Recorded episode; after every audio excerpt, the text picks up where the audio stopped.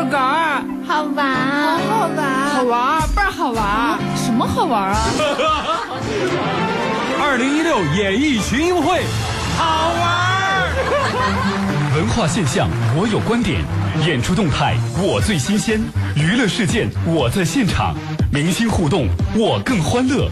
我就是演艺群英会。二零一六每晚八点至九点，演艺群英会快乐登场。一六一六年，戏剧巨匠莎士比亚与世长辞，令世人扼腕叹息。四百年沧海桑田，他创作的戏剧经典却从未落幕。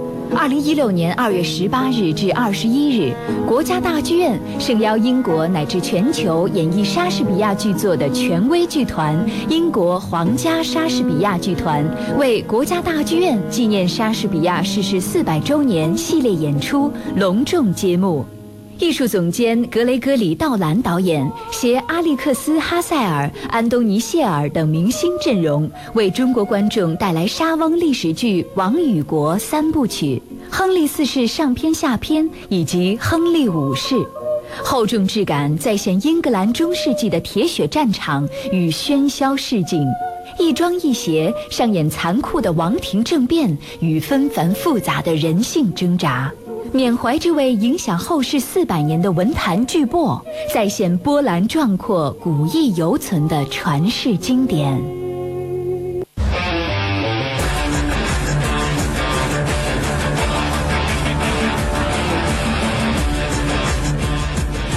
好的，收音机前的各位听众朋友，大家晚上好，欢迎各位来到我们的演艺群英会，我是大帅。大家好，我是一丹。嗯，呃，其实最近这两天有一。有几部戏，有几部戏剧是很多人都非常期待的，嗯，就是我们的莎翁的戏剧，对吧？经典戏剧，嗯，对，经典戏剧又来到了咱们中国，但是呢，也有很多人对这几部戏有点望而却步，嗯，因为它是纯英文的，没有没有，其实它是怎么说呢？有很多人对这部戏剧就是亨亨利四世五世啊，这这这这这两部剧呢，很多人觉得。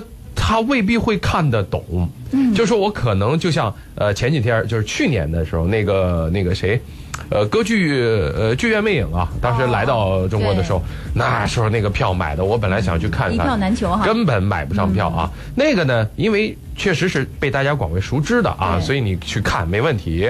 然后呢，包括莎士比亚有很多，比如说这个他的一些悲剧啊，四大悲剧，什么这个《李尔王》啊，这个呃《麦克白》啊，还有什么《奥赛罗》啊，这些可能大家都比较熟的，就是看过很多的了。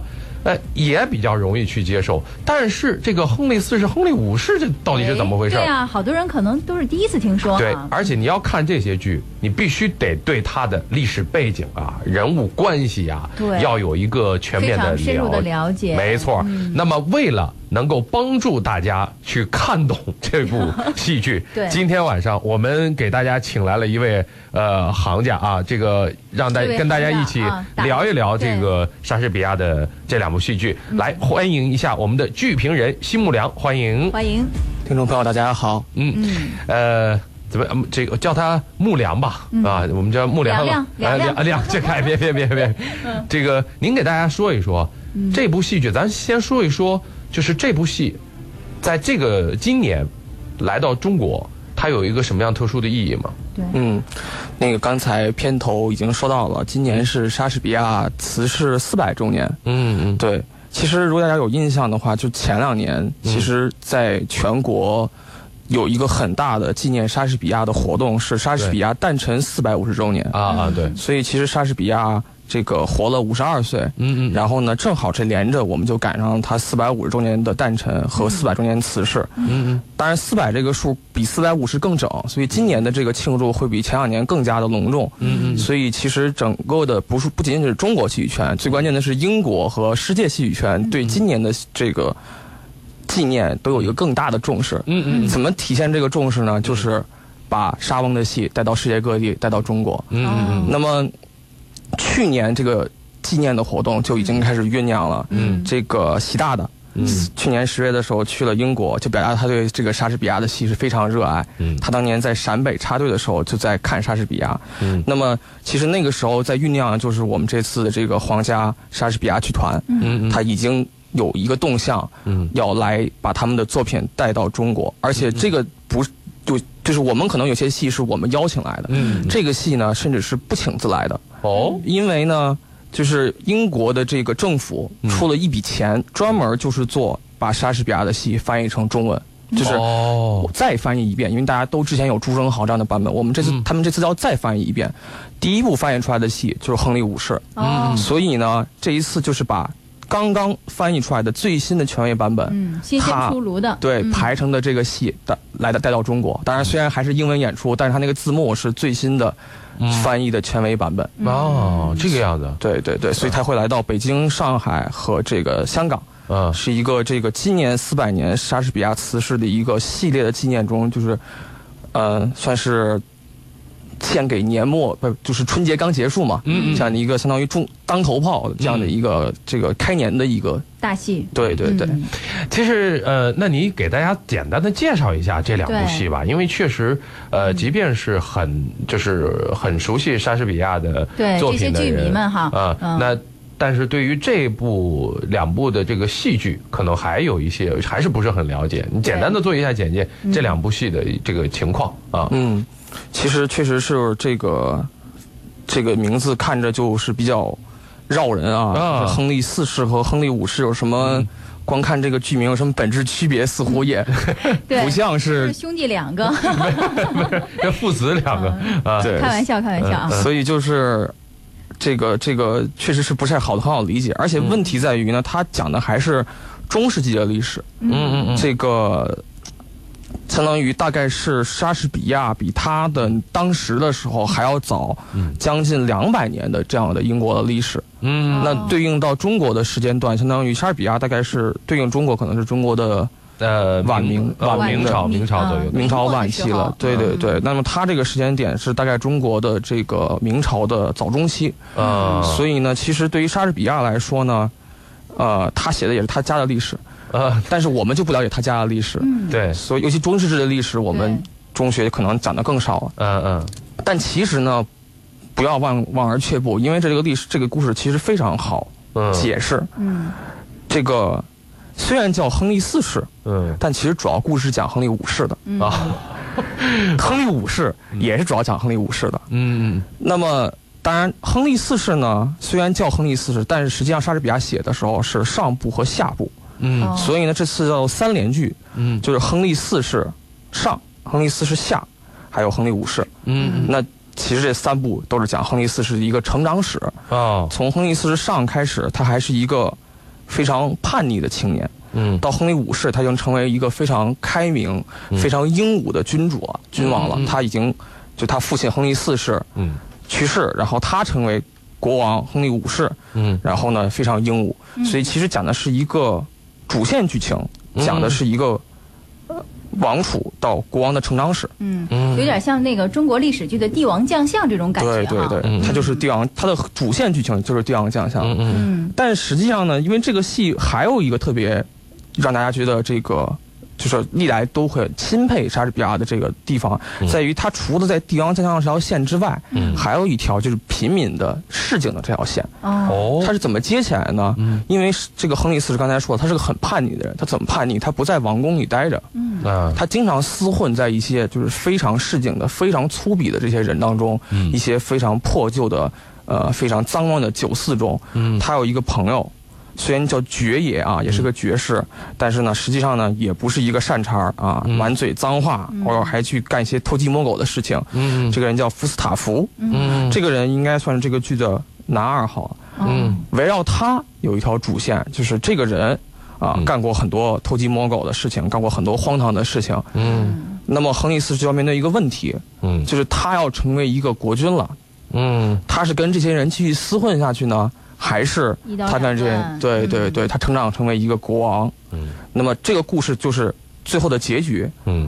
那么也是出现在亨利四世下部的结尾，嗯。就是他做出了这样的选择，他成为了国王。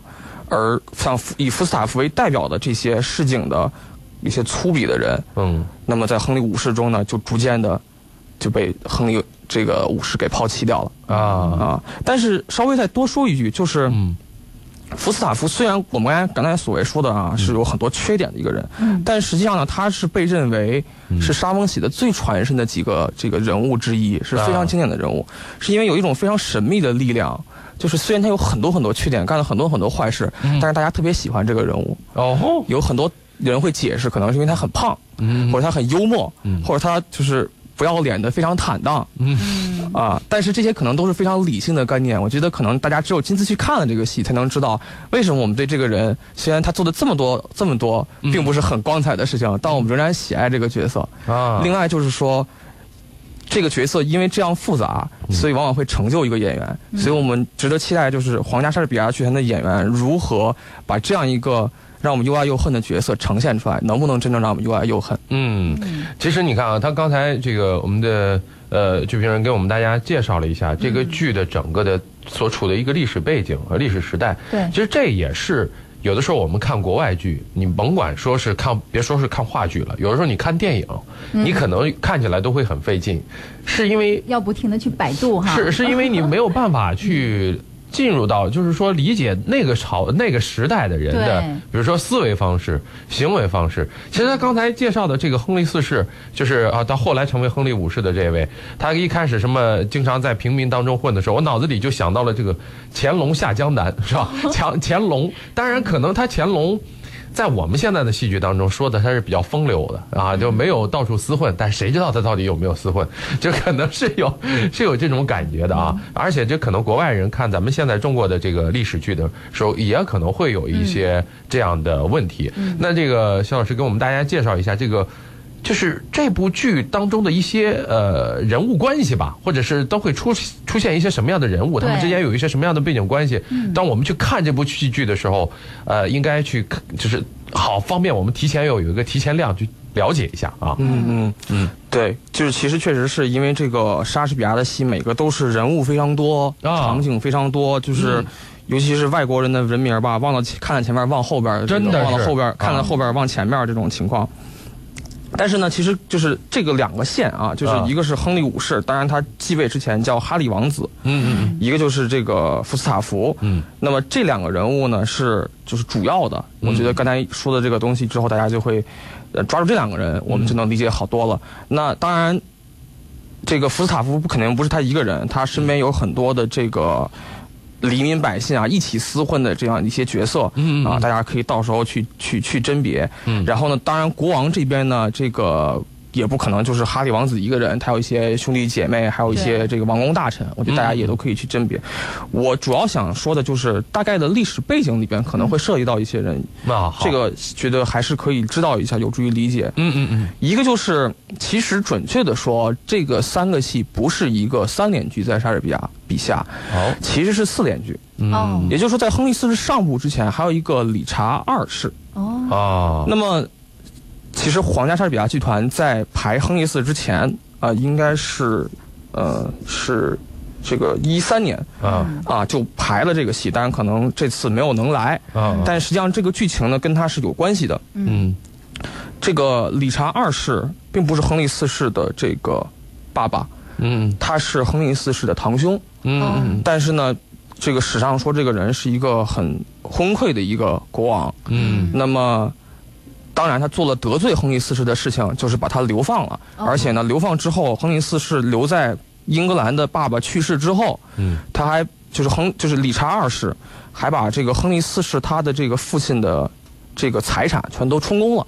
啊啊，就相当于你既不能在英国待着，又把你的钱都给收走了。那啊，亨利四世就很不高兴，他就提前杀回到英国，嗯就把理查二世给逼退位了。嗯所以呢，这个我们一看到这个剧情是亨利四世已经是国王，而且很多年了。嗯。对。啊。这个刚才我们说的前面都是理查二世的背景。理查二世里的剧情，嗯，但是呢，这个戏里边可能会多次说到，就是亨利四世呢是一个心病，因为他的王权不是继承的。啊，他是夺来的，对，虽然他可能有他的理由，但是他是夺来的。对，嗯所以呢，这成为一个心病，而且带来的一个原因是，当年帮助亨利四世夺权的那些人，嗯。时间久了以后，他会觉得自己没有得到重视。啊，我帮助你成为了国王，现在我跟你差距越来越大，嗯嗯所以他们就叛变了。哦，啊，所以亨利四世上部下部中，其实亨利四世要面对的问题就是这样的一个历史遗留问题，就是他之前的跟他一块儿战斗过的人、嗯。反叛了他，嗯。他现在要去评判他，那啊，他要带着亨利五世带着儿子去评判他，嗯。所以这个是我觉得大家应该知道的一个地方，就是简单的说，就是亨利四是要面对曾经跟他一块儿打天下的人，跟他一块儿或者就是哥们儿兄弟这样的一些人，对嗯，如今要跟他这个这个分道扬镳的一个情况。其实这样的这个地方，我插一句啊，嗯这个地方大家如果可以理解的话，可以去想一想这个明朝的历史，这个要不呃那个那个杯酒释兵权，那个、啊那个宋朝宋朝宋朝的历史，呃对吧？杯酒释兵权，包括咱们中国经常有一句古话，其实他们可能那时候这个亨利四世啊，他在上位之后，他没有好好看看中国历史。中国中国有一句老话叫什么“飞鸟尽，良弓藏；这个狡兔死，走狗烹”，对对吧？其实当年一起打天下的人，到了真正你得下天下来以后，这些人如何处置是非常重要的，嗯对吧？这是可能，如果你要去理解这样一段历史的时候，你可以借鉴一下咱们中国的那段历史啊，或者是中国的那些会很相像哈，啊，会很相像其实历史。都是惊人的相似。嗯嗯嗯，好，您接着说啊，中国肖老师刚才说了一下历史的问题啊，然后还有一个历史的大背景呢，这个主要是为了理解亨利五世的。嗯这个原因呢就更远了，嗯因为这个王朝叫做金雀花王朝。嗯这个王朝呢，嗯，跟法国有着一个非常密切的关系。啊这个法国其实也不准确，应该是跟法兰西有一个很准确的关系，因为那个时候还叫法还是兰西，呃，应该中世纪还是很多这个小国王国，嗯嗯嗯那就是还没有我们现在所谓的这个法国的这个概念。嗯嗯嗯呃，这个简单的说就是说呢，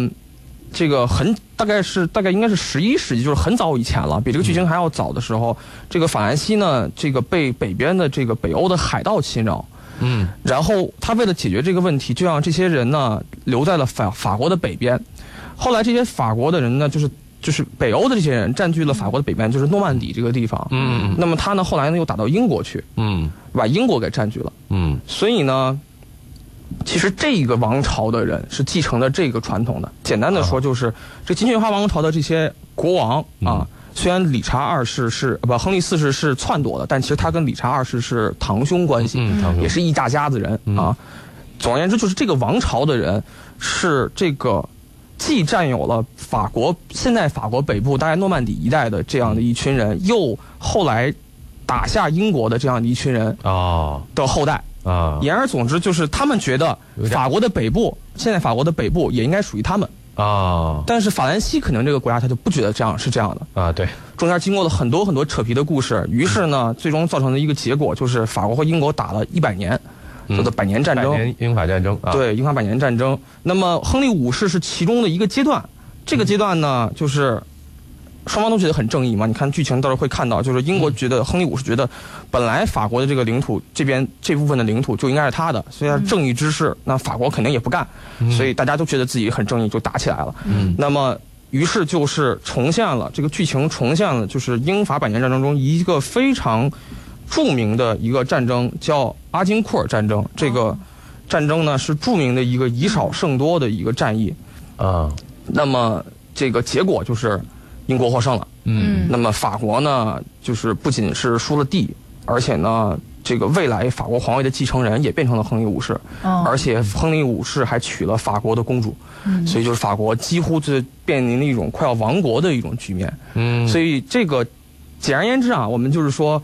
这个亨利五世为什么是个明君？因为他在百年战争的这样一个长河中，嗯他赢了这样的一个很重要的阿金库尔战役，而且在这样一个长河中，他将英国的这个胜利发展到了一个最高的地步。哦这是体现亨利五世这个英明神武的地方，也是我们帮助理解亨利五世这个剧情的一个嗯很重要的地方。呃，非常非常非常需要我们去了解的，就是如果你可能呃你不了解这段历史的话，你可能去看的时候，你就不明白哦，这一段这个战争赢了这场战争你打胜了一场仗，就，就就就很很厉害了吗？但是您这么一介绍，可能大家就明白了啊。好，那里边还有一些什么样的剧情可以再简单的介绍？就是有一些需要我们了解的啊。其实我个人是建议呢，如果大家还有时间，嗯呃，就不用听我介绍了，我大概推荐一个英剧啊。哦大家都喜欢看英剧，嗯是什么呢？是二零一二年的时候，北伦敦不是开奥运会吗？对那伦敦要想我怎么推广我的文化，嗯那就是莎士比亚。嗯所以他没有拍别的，他就把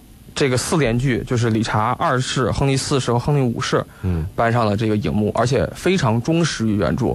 嗯就是原著是什么样的，他就非常扎实的把它拍出来，而且呢，由我们熟知的，比如像抖森，嗯。啊，就是这个呃汤姆希德勒斯顿，还还是叫抖森比较 舒服一些啊。还有就是影迷喜欢叫本喵嗯。啊，就本威士肖这样的非常这个知名的。颜值很高的这样的英国的新晋的影星，还有一些像这个。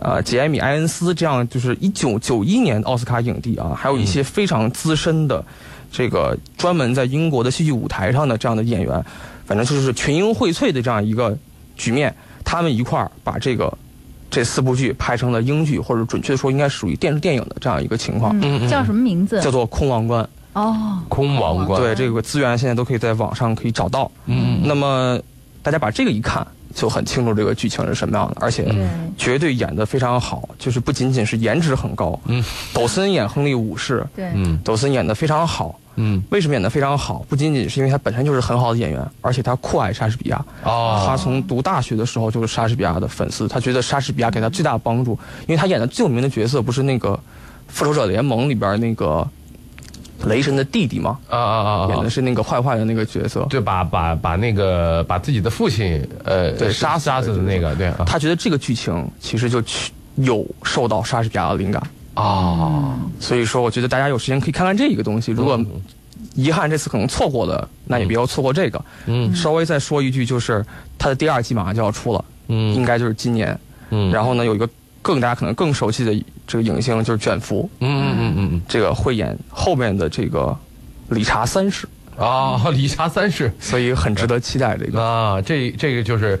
呃，《王子复仇记》之后的《王子复仇》是吧？有另外一个复仇。对哎，那其实我们还有一点时间啊，抓紧时间先介绍一下，就是咱们这部就是亨利四世、亨利五世，呃，他的演出时间是什么时候？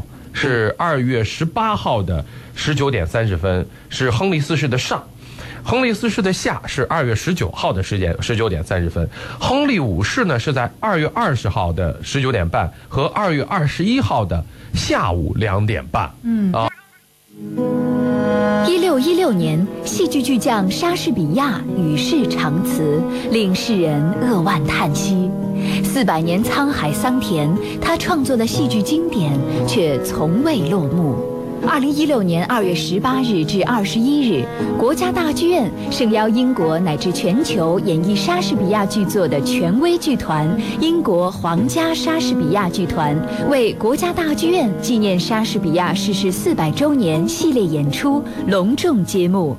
艺术总监格雷戈里·道兰导演携阿历克斯·哈塞尔、安东尼·谢尔等明星阵容，为中国观众带来莎翁历史剧《王与国》三部曲、亨利四世上篇下篇以及亨利五世。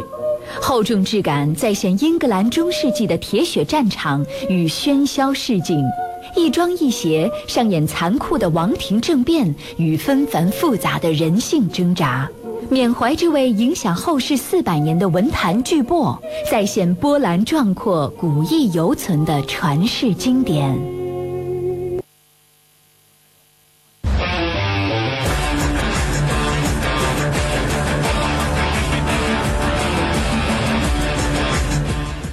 好的，收音机前的各位听众朋友，欢迎大家继续回到我们的节目当中，我是大帅，我是一丹。嗯，这里是演艺群英会。来到中国的这个演员当中，有什么呃特别要值得给大家推荐的演员，或者是呃比较有名的演员吗？嗯，这次呢，我是觉得这个最大的看点在这个演福斯塔福这个演员。啊，就刚才说的那个，这个亨利会演成什么样的这个活灵活现的感觉哈？对对对，因为他这个角色非常难，其实我觉得蛮抢戏的。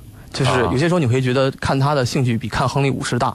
哦，啊啊！当然，另外一个小原因就是这次演这个亨利五世的演员呢稍微年轻一些啊，啊。是比较新锐的一个这个优秀的这个年轻演员。嗯。当然，这个演福斯塔夫这个演员呢是一个非常资深的，也是个爵士啊。哦。他这个在皇家莎士比亚从一九八二年他就开始演戏，所以呢，这个演员啊叫做安东尼·舍尔这个爵士，嗯嗯，这个我觉得是让我更加期待的一个演员。哦，这个演员呢，就是他当然赢过很多奖了啊。嗯他这个一九八四年的时候就拿过英国戏剧的最高奖奥利弗奖的最佳男演员，哦而且也是拿的莎剧，就是《理查三世》。嗯这之后又拿了这个奖，又拿了两次，就是他拿了三次这个奥利弗奖最佳男演员。嗯就举个类比来说，比如说你是个美国的电影演员，你拿三次奥斯卡，啊那是什么概念？这好像历史上只有一个人实现过这件事情。嗯那他拿了三次英国戏剧最高奖，嗯这地位听众当中沙翁迷还是不少的。对对对嗯，为什么要看沙翁？对，其实我觉得大家可能在中学读书的时候，肯定接触过莎士比亚的作品。我不知道大家看那个时候会有什么感觉，或者可能有些为人父母的这些观众会喜欢带着自己的孩子来看莎士比亚的作品。啊。这个据说哈姆雷特的戏永远都比较好卖。嗯。啊。这个做一下高雅艺术的学习，但我觉得没有必要，就是或者说不必须把这个莎士比亚看得那么严肃，我们可以轻松一点。莎士比亚就是个讲故事的人嘛，嗯嗯。再伟大的故事也是好故事。嗯。我觉得，如果我们放下心来看，就看一个好故事，嗯嗯看里面的有个性的人物，看跌宕起伏的剧情，我们会发现莎士比亚的故事特别好看。嗯那比如说这次的福斯塔夫，嗯那是一个非常有趣的人物，既坏但是又让你喜欢。那《王子复仇记》也是一样的，哈姆雷特跌宕曲折，他一一步一步设计怎么样去把他的这个叔叔啊，去告去去戳穿他的这个这个假象，把他杀掉，嗯嗯嗯或者中间的这些抉择，这个也是很扣人心弦的。我觉得回到莎士比亚的原初，它很好看，嗯。啊，而且它的不仅仅好看，不是像我们现在比如说讲一个电视故事啊，嗯。就是七转八转，嗯。啊，然后比如说《小时代》那样 啊，人物特别纠结，特别矫情。嗯。莎士比亚的剧情和人物都很大气，即便坏也坏得很大气，剧情大开大合，配以他那种非常华丽，但可能让你觉得会有一些。